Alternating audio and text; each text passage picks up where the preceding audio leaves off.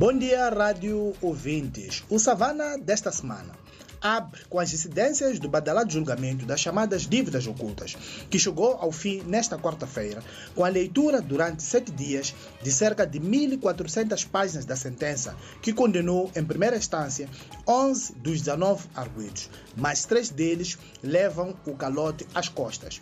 Os três, nomeadamente Ndabi Gebuza, filho do antigo presidente da República Armando Gebuza, Grigor Leal, antigo diretor do Serviço de Informação e Segurança do Estado, e Antônio Carlos de Rosário, ex-diretor da Inteligência Econômica da Secreta Moçambicana, foram condenados a pagar uma indemnização ao Estado equivalente a 2,8 mil milhões de dólares pelo seu papel central na contratação das chamadas dívidas ocultas. Detalhes sobre este tema estão no Savana de hoje.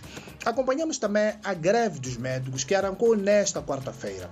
Ao terceiro dia da greve, o Savana interpelou o presidente da Associação Médica de Moçambique Moçambique, que reiterou que a paralisação das atividades era a única via para a classe reclamar os direitos consagrados no Estatuto Médico face à intransigência do governo no processo negociado. Mas a decisão de ir à greve está a ter um preço.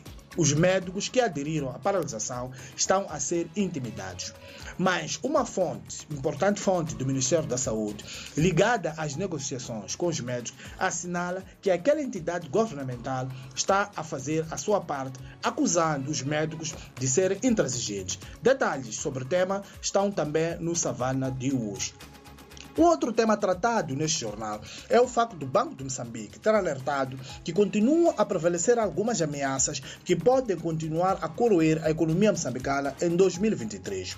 Dentre as ameaças mencionadas por Silvina de Abreu, administradora do Banco de Moçambique, no encontro realizado na última terça-feira com a Confederação de Gestões Econômicas CTA, destacam-se a instabilidade provocada pela invasão da Rússia à Ucrânia e aos constantes eventos climáticos cada vez mais frequentes e severos em Moçambique. Moçambique. Pormenores sobre o tema estão no Savana de hoje.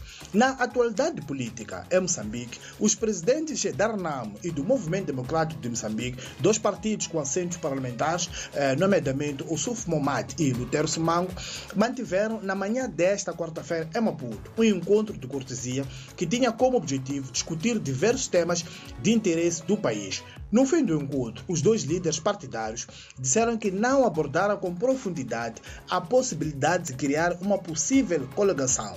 Detalhes sobre o tema estão no Savana de hoje, que já está nas bancas e nas nossas plataformas tecnológicas.